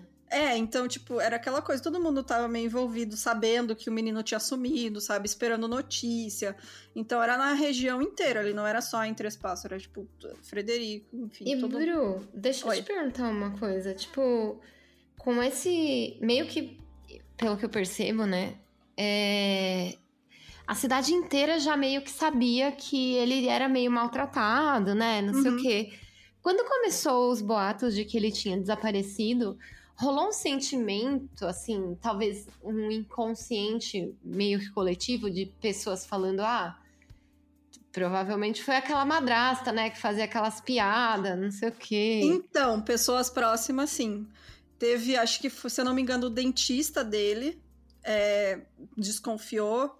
É, o dentista do Bernardo, né? Até porque teve uma vez que ele, ele acordou com o dente sangrando, eu acho que ele tava na casa da Jussara, e ela uhum. ligou pra Graciele e falou: Ó, oh, tem que levar ele no dentista e tal. E, tipo, ela mandou: Ah, foda-se esse menino, sabe? Que arranca uhum. o dente fora. E aí a Jussara foi lá e levou ele pro pronto-socorro e, enfim, pro dentista. Puta que pariu. É, era nesse nível, cara. Então, tipo, pessoas próximas, assim, que tinham mais esse contato, sabe? Teve gente que desconfiou, assim, que teve certeza. Falou, ó, a família tá envolvida, com certeza foram os dois, porque eles maltratam esse menino todo dia, né? É, uhum. tipo, a família da Jussara, provavelmente, é, eu acho que... É, inclusive, é, dizem, eu não consegui confirmação disso, mas uma das fontes diz que ele tentou ligar pra Jussara quando ele já tava dopado. Não. E, só que a ligação não chegou a ser completada e ela não estava na cidade, ela estava viajando, ela chegou na sexta de noite. E, gente, é tão é. triste essa história de, desse menino. É, é horrível, cara, porque é um negócio. É aquela coisa, né, completamente evitável. Quanta gente Exato. teve contato com ele e todo mundo ficou pensando, ai, alguém vai fazer alguma coisa e ninguém fez, sabe? E sabe o que, que é foda? É que, tipo assim, tinha uma família querendo adotar ele, sabe? Mais de uma, né? A, exato, a exato. Tinha a avó, tinha a, avó, e a família tia... da. Exato. É. Tinha os vizinhos, hum. mas também é aquele lance daquele sentimento que. Um, sabe quando todo mundo sabe que tal pessoa, por exemplo, apanha no bairro, uhum. mas ninguém denuncia, uhum. porque alguém vai denunciar em algum momento. Exato, é, eu acho que. E fica. entendeu? Uhum. E fica anos e anos a pessoa sofrendo abuso, sofrendo é, coisas. Tipo, ai, tem aquela pessoa do bairro, aquela mulher que apanha o marido. Todo mundo sabe. Uhum. Né? É, mas ninguém isso. denuncia. Porque é. uma hora alguém vai falar, alguém vai falar, nossa, porque não ligaram, sabe? Uhum. É o mesmo sentimento, eu acho. Posso ler, gente? Pode, pode. De acordo com as investigações, antes mesmo de saírem do carro, de acordo com as investigações, antes mesmo de saírem de carro, a Graciele deu a primeira dose de midazolam pro Bernardo. Gente, eu já tomei midazolam e ele é o Boa Noite Cinderela, viu? É tipo é? assim, é. Eu não ele conheço, é um comprimido minúsculo, assim, azulzinho. E eu tomava metade. Metade é tipo tchau, tchau, assim. É, tanto que é, os psiquiatras, eles só recomendam o midazolam, tipo, em último caso. Uhum. Porque ele é muito, muito forte mesmo e ele causa até dependência, assim. É, tipo, muito difícil conseguir Caramba. esse remédio. Uhum. É, então, ela conseguiu porque ela tinha a receita do Leandro. Exato, não é? Então, inclusive, isso está no processo, tem lá tudo certinho que a receita era dele. Ele tentou dizer que, ai, que não, não sabia, sabe? Que tipo, foi não ela sabia que pegou. o cacete, mano. É. Todo, todo hum. médico sabe o que é midazolam. Não, que ele não sabia que ela tinha pego a receita, sabe? Que não foi ele, que foi ah, já tá. a assinatura uhum, dele. Uhum. Tá, tá bom. Me é. Mesmo porque, tipo, eu acho que até esse remédio a receita dele é controlada, viu? Não é tipo assim, sabe? Uhum. É, mas ela é enfermeira, né? Ela tem acesso. Sim, a tudo. Conhece o cara. Tudo. É tipo, o cara é um médico e enfermeira. Tipo, não Exato. tem. Não tem como não conseguir um remédio, né? Exato. E, enfim, ela disse para ele que era um remédio para enviar enjoo durante a viagem, o famoso Dramin, né? Uhum. E aí, quando eles chegaram em Frederico Westphalen, a Graciele foi até a casa de Edelvânia e juntas elas levaram o Bernardo até um lugar que foi escolhido para a sua morte. No interior do município, né? É... E é muito louco como foi premeditado, né? Tudo. Sim, elas cavaram o buraco antes. E a Graciele aplicou uma injeção com a quantidade suficiente de midazolam para matar a criança, ou seja, não era nem o comprimido, ela tinha o injetável, assim, que é tipo, gente, isso é só quem tem acesso real, assim, uhum. sabe? E então o corpo do Bernardo foi colocado no buraco e soda cáustica foi colocada sobre ele para acelerar o processo de decomposição. Após isso, cobriram ele com plástico e enterraram. As buscas da polícia duraram até o dia 14 de abril, enquanto Edelvânia confessou o crime e concordou em levar os policiais até o lugar onde o corpo de Bernardo havia sido enterrado. É porque foi assim, eles ficaram investigando, tipo, aí eles falaram, né? A família falou. Ah, ele sumiu, a gente não sabe onde ele tá. Só que Foi o Leandro, assim, né? Tipo, é. desapareceu. desapareceu. O Leandro, as pessoas começaram a desconfiar porque ele não parecia um pai preocupado, sabe? Aham. Tipo, as pessoas iam falar com ele. Cara, ele chegou a receber áudio de um, um cara que era amigo falando: Cara, o que, que você tá fazendo? Por que, que você não tá indo atrás do teu filho? Por que, que você não tá louco na rua, né? As Tipo, pessoas mano, deses- mais desesperadas que ele, sabe? Ele tava é- quase que aliviado, né? Sim, parecia que ele tava aliviado que o menino tinha sumido. E aí a polícia desconfiada, desconfiada, aí descobriram que a Graciele tinha tomado essa multa indo pra Frederico. E aí foram pra Uhum. Frederico começar a investigar. E aí eles conseguiram uma câmera de segurança de um posto de gasolina que ficava na esquina do prédio onde a Edelvânia morava. E aí eles viram ela chegando lá com o Bernardo e as duas saindo com ele. E aí eles começaram a pressionar a Edelvânia, né? Porque eles sabiam que era o, o, o Lelo mais fraco ali, né? Porque é a pessoa que É, que tem. entrou depois, né? Não tem relação né, pessoal com o menino. Então, tipo, né? E aí ela acabou confessando no dia 14, né? Porque acho que se não fosse isso, eles iam demorar um pouco mais, mas aí iam acabar encontrando, porque foi na propriedade da família dela que eles encontraram, né, a cova. E mas foi isso, assim, foi assim uns dias bem bem tenso. Eu lembro que quando, quando ela confessou já era bem tarde, assim, e saiu as notícias na hora, sabe? E as pessoas começaram a, a se apavorar e se juntar na rua de madrugada. Já queriam esfolar os dois, assim, a polícia teve Já tava naquele lance de. Caso Evandro, né? De. Isso, é, é. Já Uhum. tava. Imagina, né? Interior também. Foi exatamente a mesma coisa. E aí eu lembro de eu, cara, eu fiquei acordada de madrugada porque eu tinha coisa pra fazer e, tipo, de eu, a minha mãe levantar e eu falar assim: Nossa, tu sabe o caso do menino que sumiu? E ela assim, eu falar. Encontrar o corpo foi a madrasta que matou, assim. Todo mundo já sabia, sabe? No dia seguinte, assim. Tava meio que na cara, assim. É, tipo, quando ela confessou e tal, já todo mundo meio que, meu, foi, é, sabe, meio que esperado, assim. Porque tava muito estranha essa história, né? E... Sim, eles não. Eles não. Nossa, É muito desde louco o que primeiro dia eles parece. nem disfarçaram. Nem É. né? disfarçaram, não. Eles não fizeram nenhuma questão de. Ele foi de trabalhar disfarçar. no dia seguinte, tipo, sabe? É. Não teve uma questão nem de um, de um disfarce de. Como vou dizer? De. Fingir, né? De fingir, uma- E nem prévio também, porque eles foram pegos por cuidados que eram meio óbvios, sabe? Uhum. Câmera e tudo mais, né? Cuidados que Sim. são meio óbvios. Falar, ai, deixei dormir na casa de um amigo. Você.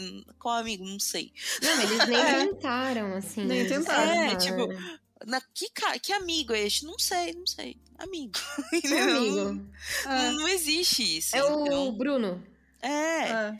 é, Não, é aquela coisa, eles estavam tão acostumados a tratar esse menino igual merda e não acontecer nada com eles, sim. que, né, meio eles, que ah, a foda-se, gente é. vai, foda-se, a gente vai matar ele, não vai acontecer nada, porque, né, a gente tem dinheiro, ninguém vai A desconfiar. impunidade já tá rolando há Já tanto tá, né? tempo, né? E, gente, a gente tem que lembrar que, tipo assim, ó. Não só um cara rico, mas assim, um médico, né? Uhum. Tipo, os caras, eles se sentem no topo da cadeia alimentar. Já né? é uma Da- casta, né, É diferente. uma casta, exatamente. É tipo uma galera que, mano, tipo. E no interior isso é muito pior. Intocável, É, né? é, é, é muito pior, porque, tipo, Vira o é rei, o médico né? que cuida da tua família, sabe? É o médico que todo mundo conhece. É, tipo, é foda, É sabe? É o cirurgião, É né? um cirurgião, exato. Leandro Graciele e Edelvânia foram presos e acusados do assassinato de Bernardo. O irmão de Edelvânia, Evandro Vin- Virganovitz, foi preso em maio acusado de participação no crime, pois teria sido ele a pessoa que escolheu o local e cavou a cova onde Bernardo seria enterrado. Ele e a irmã teriam aceitado participar do crime, pois iriam receber dinheiro suficiente para a quitação do apartamento de Edelvânia. É, o pai, a madrasta e a assistente social foram indiciados pelos crimes de homicídio qualificado com os qualificadores, abre aspas, mediante paga ou promessa de recompensa, motivo fútil, meio insidioso, dissimulação e recurso que impossibilitou a defesa da vítima, conforme a polícia e a ocultação de cadáver. Para a polícia, Leandro Boldrini atuou no crime de homicídio e ocultação de cadáver como mentor, juntamente com Graciele.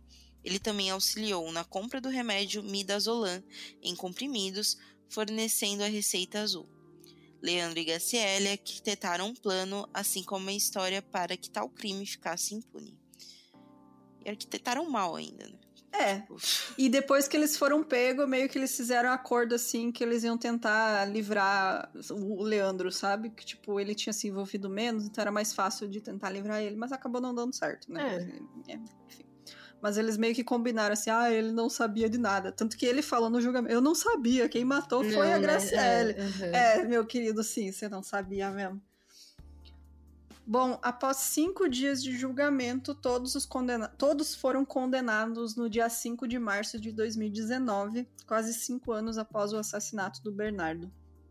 O Leandro Boldrini foi condenado a 33 anos e oito meses de prisão por homicídio quadruplamente qualificado, que seria um motivo torpe, fútil, dissimulação e emprego de veneno, além dos crimes de ocultação de cadáver e falsidade ideológica.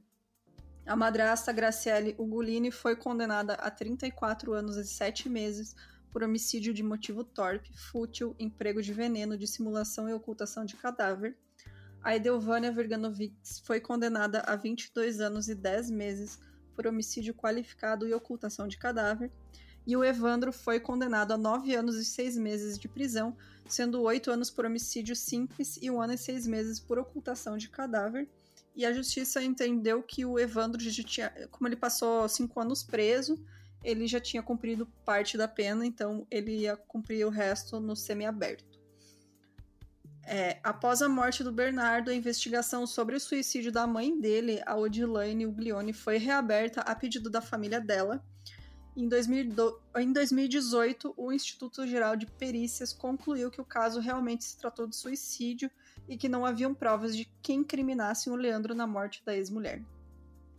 É, isso porque a avó do Bernardo, ela sempre foi muito vocal, né?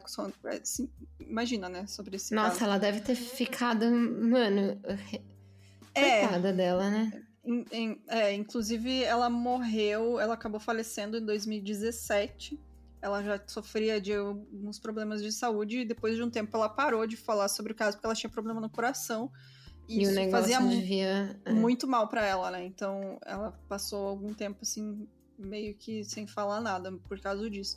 Mas quando encontraram, né, o, o Bernardo, o corpo e tal, e aconteceu o crime, enfim.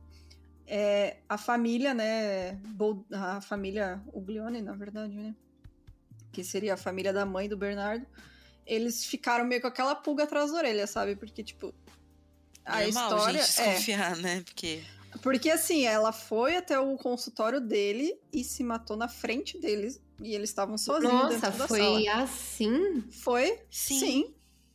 Sim, foi. É, foi isso que aconteceu. Ela, ela se deu um tiro na frente dele dentro do consultório. Nossa, foi, tipo, basicamente uma punição para eles, né? É, ela queria exatamente ela isso. Ela queria... É. é. Que e aí, esse relatório, até eles conversaram com bastante pessoas que acabaram falando, né, que ela fazia tempos que ela estava falando em suicídio, que ela tinha realmente esse sentimento. Ele quer tirar tudo de mim, então eu também vou tirar algo dele, vou tirar a minha vida. Era, era isso, sabe? Ela queria punir Nossa, ele. Que pesado. É horrível. Então, só que tinha assim, teve umas coisas meio suspeitas, porque teve um bilhete de suicídio que as pessoas, a família contratou um detetive que acabou dizendo que não era a letra dela, sabe? Era a letra uhum. da secretária. A Nossa, mão... teve todo um, né? É, Apesar foi muito que suspeito, aquele lance cara. do tipo assim, por exemplo, ela pode ter realmente se matado, mas o bilhete, por exemplo, ela poderia estar tá culpando ele, sabe? Ele não ia querer isso pra Sim. ele, talvez, né? É. Então, tipo, ok, ela, ela talvez tenha se matado mesmo, mas tenha detalhes, tipo, bilhete que, que, sei lá, falasse alguma coisa sobre ele, né? Uhum. Ou se ele já tinha alguma atitude É, no fim, eu acho relação- que ele tem sim culpa. Não, dire... não, de- não tô falando que ele matou ela, né? Porque Não, sim, a sim. perícia já acabou provando que ela realmente foi suicídio. Mas ele tem culpa, sim, de levar ela a chegar nesse estado, sabe? Sim. Porque Claro. Ele provocava ela, eles brigavam, eles discutiam. Gente, se ele tratava o filho desse jeito, imagina o que ele fazia com a mulher. Exato. E ela não, não tinha estabilidade emocional nem mental, né? Tipo, ela já sofria com vários problemas. Então, você imagina.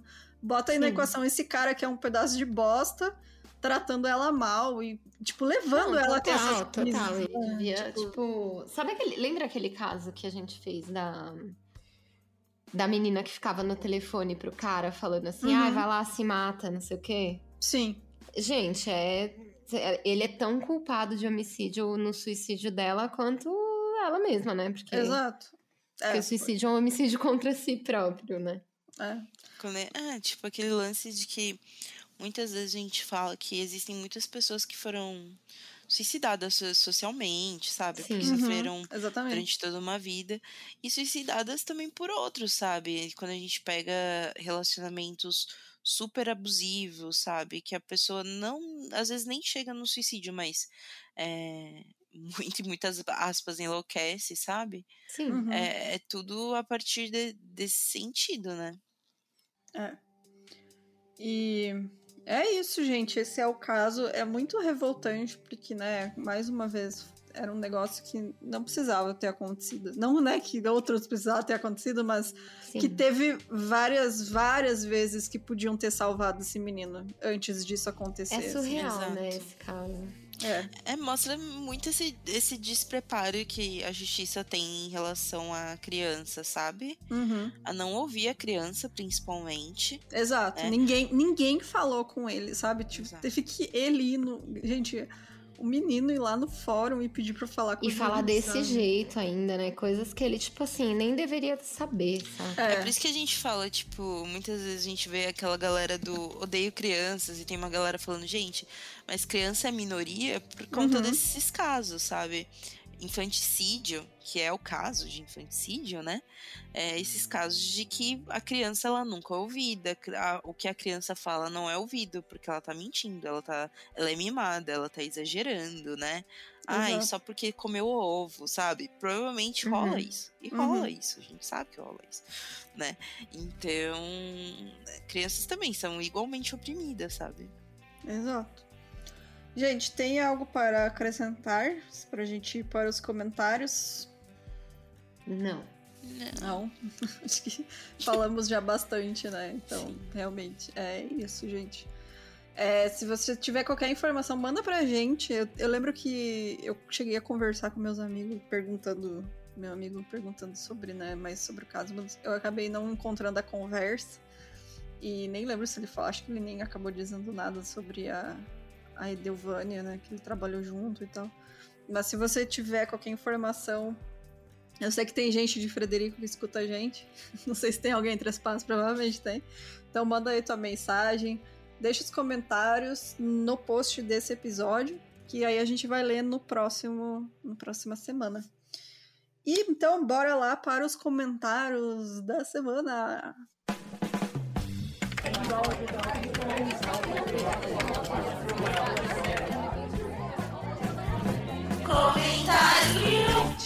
O último episódio foi sobre o massacre de Kanun, Kanungu. Foi a seita doida lá do, de Uganda. Quem quer começar lá nos comentários, gente? Posso Pode começar? começar aí, gente. o Lucas Humberto é, comentou que episódio fantástico, como sempre, e assustador, mesmo que isso não seja mais falado. Foi citado no episódio, mas acho que o genocídio em Ruanda daria um episódio inteiro à parte. Foi muito assustador. Gente, esse caso é doído. É esse, eu não sei detalhes. É sobre um genocídio mesmo que rolou. É, genocídio rolando. Mas, enfim, é, eu vi documentários, eu cheguei a ver um filme. E aí eu lembro que eu chorei no filme. Eu tinha uns 17 anos. então, são. Acontece que durante muito tempo, né? Caramba, gente, quando a gente 800 mil mortes, mano. Sim, o que acontece? Durante muito tempo, principalmente nessa época contemporânea, vários países africanos, né, sofrem por N motivações, né? Então, mesmo nesse caso, né, gente, que vocês falaram do massacre, é, dá pra ver que tem um cenário sociopolítico bizarro, né? Uhum. Então, existem vários casos de genocídios em, em alguns países, né? Genocídios religiosos, genocídios políticos. E, é. e é louco, porque às vezes esses é, é muito, entre mil aspas, esquecido, né? Uhum. Porque são, são números muito maiores do que muitos casos que a gente fica, nossa, morreu gente pra caralho. Mano, 800 mil pessoas, cara, eu tô apavorada. Exato. E foi um genocídio étnico, né? Exato. É porque aquela Uhum. coisa, né, gente? ah, Chegaram na África e só dividiram os países lá e o, o povo que já morava lá que se foda, né? Tipo, vocês que se viram aí. É, E Foi isso a que gente aconteceu. fala muito de uma questão de. Ah, é como é mesmo, gente. O, o nome do termo é. é, gente, eu tenho.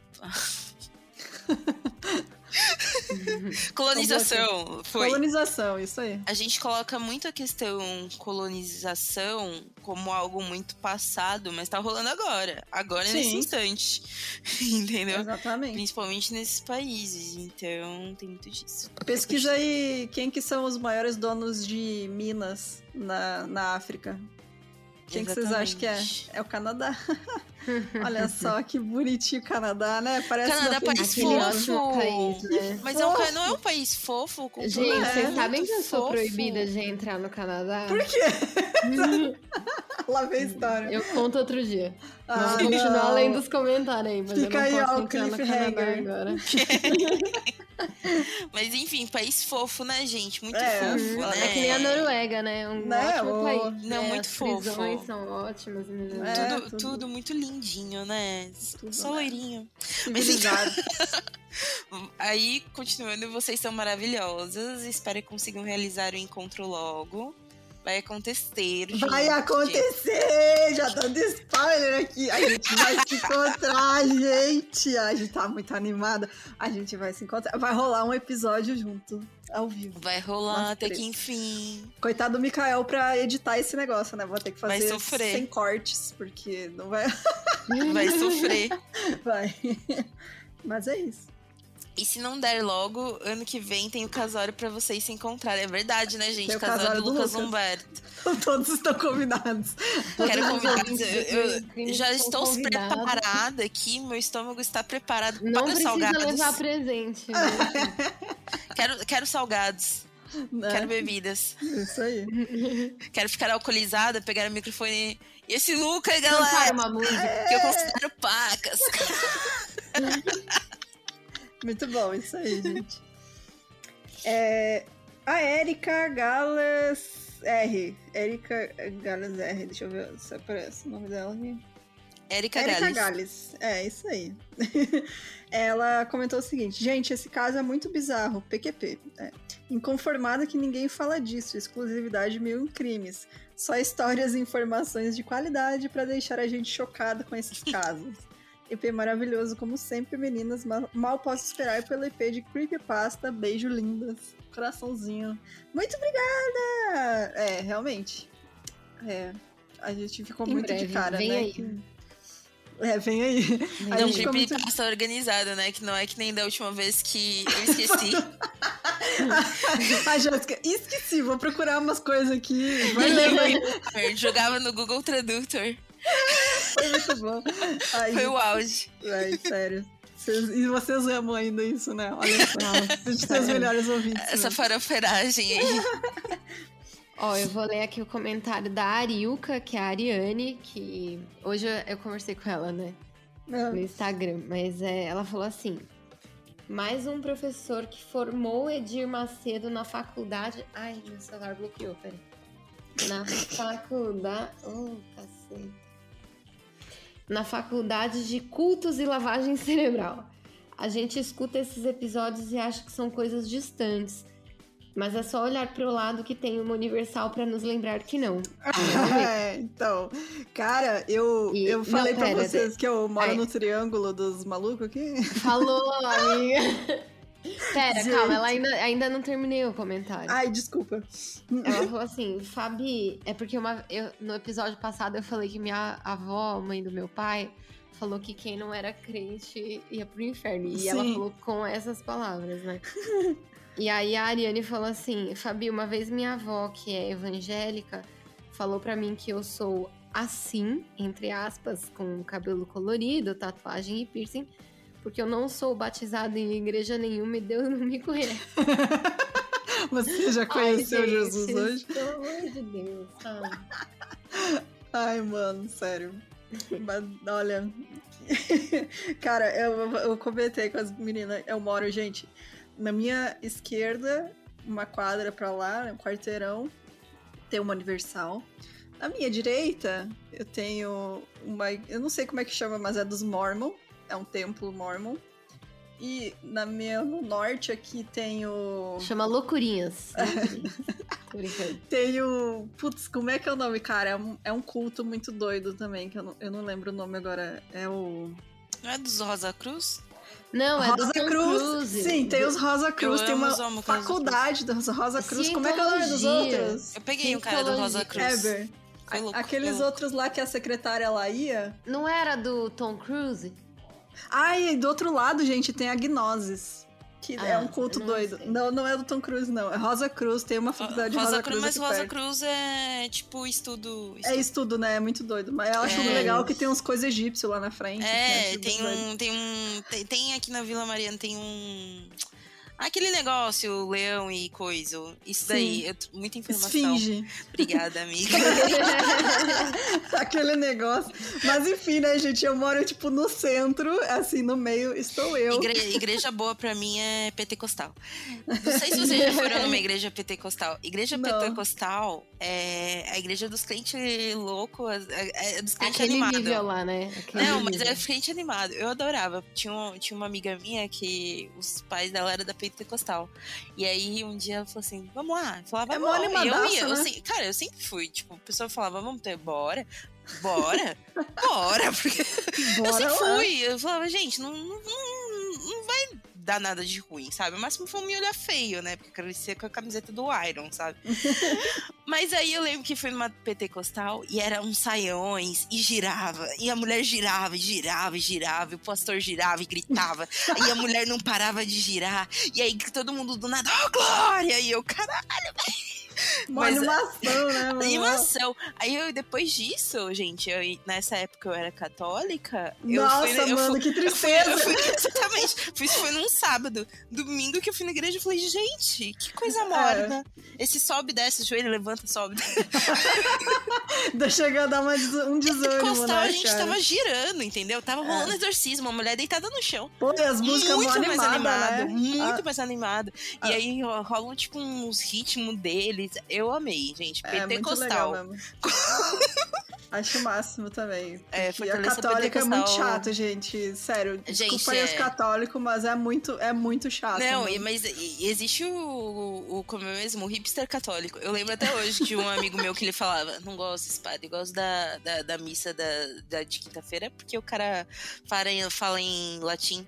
Eu falo, oxe, mas desde quando você gosta de latim? Ele, você sabe latim? Ele, não, mas é o natural.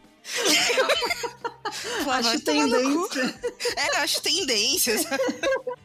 É, gente, ó. Vocês me desculpem, eu venho de família católica, eu frequentei. E é uma chatice, gente. Eu acho. Nossa, eu dormia. É você, é você ajoelha, aí você senta, e aí Ai, você fica em pé, e aí você eu ajoelha. De ajoelhar Ai, e senta. É, não, não é, né, Fabi? Não. Foi através, foi que através disso que hoje em dia sou profissional, vamos ler de comentário. Ai, gente, ó, vou seguir então, ó. A Rita Carol falou. Ou oh, quem vai ler? Eu? Não? Quem? Começou a ler, amiga, pode ir. Ah, tá. A Rita Carol falou. Fiquei chocada com esse caso, bem no clima Jonestown. Super feliz com a volta da Fabi. Eu adoro vocês. Ah, vou mandar por e-mail também, mas se vocês gostarem, falem do Assassino do Bar Luva Dourada. Tem até filme contando a história dele, muito bom. Gente, sim, esse caso está na nossa lista, mas a gente não fez, a gente não tem muita informação sobre ele, assim, tipo, não, não tem, precisa de mais coisa para fazer um episódio grande. Mas eu participei de um episódio do Horrorizadas Podcast falando sobre este caso, sobre o filme, na verdade, né? O Bar da Luva Dourada. E, gente, esse filme, vocês têm que assistir, sério, é muito bom. É muito bom, assim. Tem é um filme pra ver? Esse filme é na muito bom. Piratflix.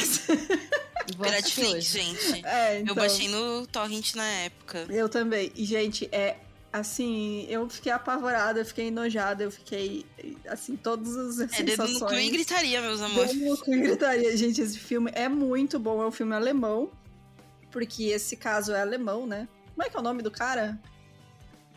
Deixa eu procurar aqui.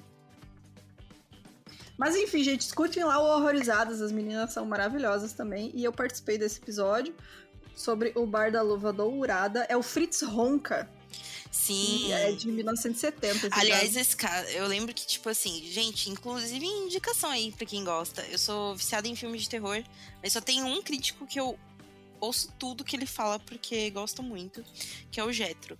E aí ele falou assim: preparem os seus estômagos. Ele sempre fala isso. Eu falei, imagina. É. Aqui, ó, Cara, esse filme. por mano, favor. Eu falei, nossa, por favor, acostumadíssima com filme extremo. Eu amo É, eu filme também. extremo. Sabe? Eu vejo, vejo Centopeia Humana tomando chazinho. Isso aí. E é aí nóis.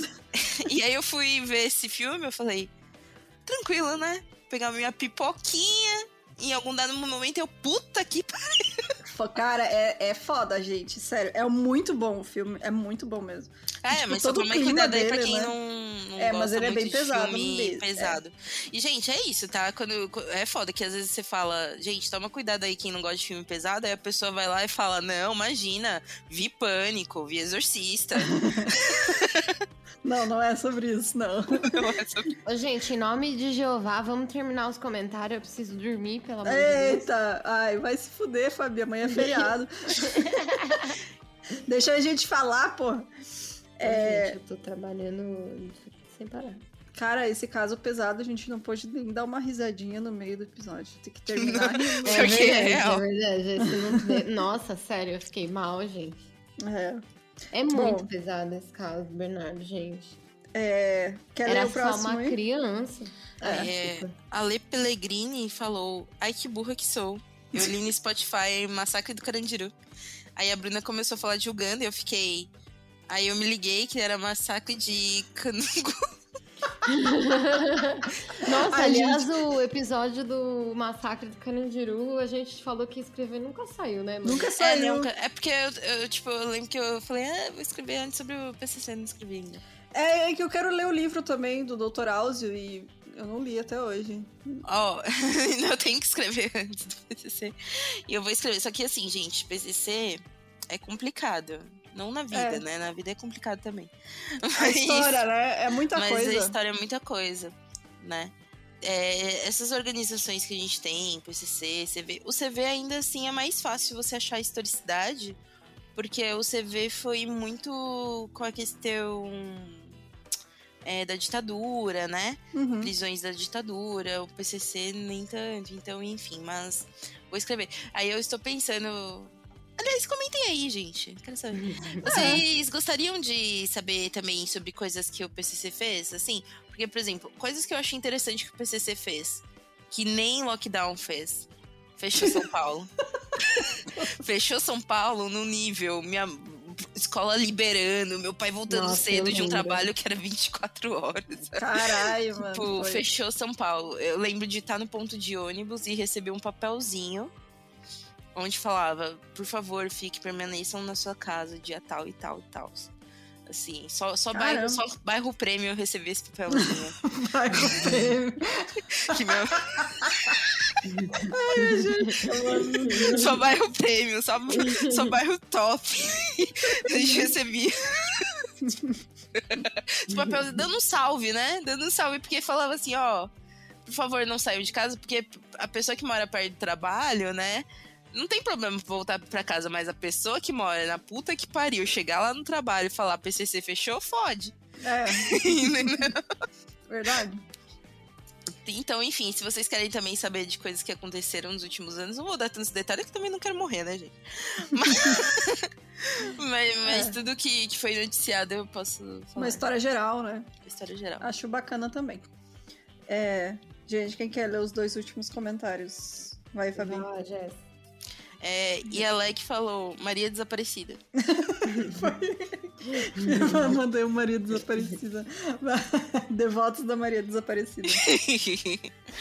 e Iris Matos falou, adoro vocês e fora Bozo, fora, amiga. Exato. É. Gente, eu quero só comentar que o mini episódio da semana passada. Pra começar, que eu falei errado o nome da moça, né? Era Popova, não Popova. Eu falei o episódio inteiro, eu falei errado. Depois que eu fui perguntar pro meu namorado que fala russo que estava certo, ele falou: não, está errado. E eu falei: não vou gravar de novo, fica assim mesmo. É, é Popova, então. A Madame Popova, eu adorei que todo mundo nos comentários falou assim: linda, nunca fez nada de Matou pouco. Gente, sério, esse é o sentimento geral. Porque, sério, assim, a mulher Matou escreveu torto. Como é que é? Escreveu certo Escreveu por linhas erradas. Exato. É, e realmente esse foi o sentimento. E eu fico triste que não tenha tanta informação sobre ela pra ter um- episódio grande, né? Mas Matou fica aí a indicação pra quem não ouviu o caso. É, a Madame Popova, rainha. É, e é isso. É, gente, é isso.